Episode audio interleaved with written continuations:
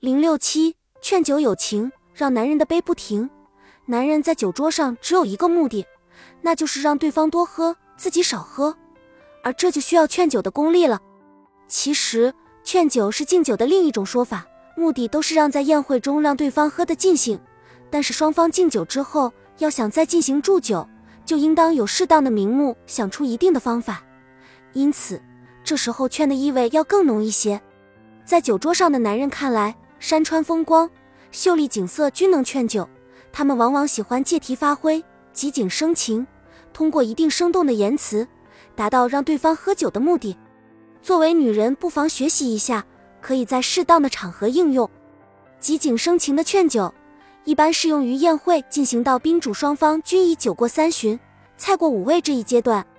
这种方法，无论是商务活动的宴会，还是友人之间小酌。都必须把握住酒饮微醉这个度，否则这种方法很难发挥出功效。如果说外事活动的宴会应敬酒不劝酒，那么商务活动或亲朋好友的聚会就应当掌握在劝酒不拼酒的程度，绝不硬劝硬灌。在这个前提下，劝对方多喝酒就得靠即景生情、灵活多变的祝酒词。例如，有一次商务接待宴会，大家都喝得非常节制。虽然宴会进行了一段时间，酒似乎还没有尽兴，怎样才能让大家喝出气氛来呢？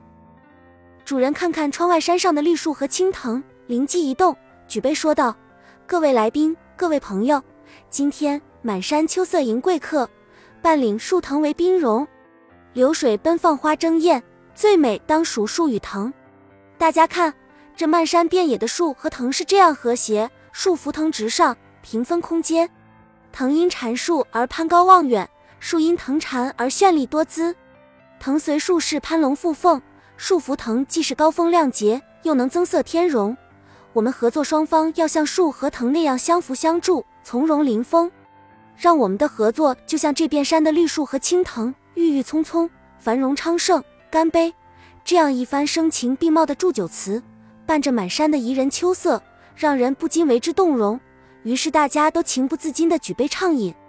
其实，机景生情不仅仅是见到什么样的景色说什么样的祝酒词，而是随机应变、自然隐身，在不同的场合找到适当的话题来达到劝酒的目的。例如，在另一个接待客商的宴会上，正好大家谈起了多变的股市，于是东道主借这个话题向来宾祝酒：“各位，我虽然不太懂随时变化的股市行情。”但我觉得这个谷的名称一样能表达我们祝福的心情。我们希望大家常来这里望春花、观大东海、赏哈天鹅，使友谊长在玉白歌。愿这杯酒把我们用胶带股份连在一起。愿我们的感情像北满特钢，上海永久。请让我们举起湖北金杯，斟满泸州老窖，为各位来宾金果实业深发展，竭力股份上海发，干杯！这样见机而作的古名祝词。自然激起了来宾的兴致，于是大家纷纷举杯，一饮而尽。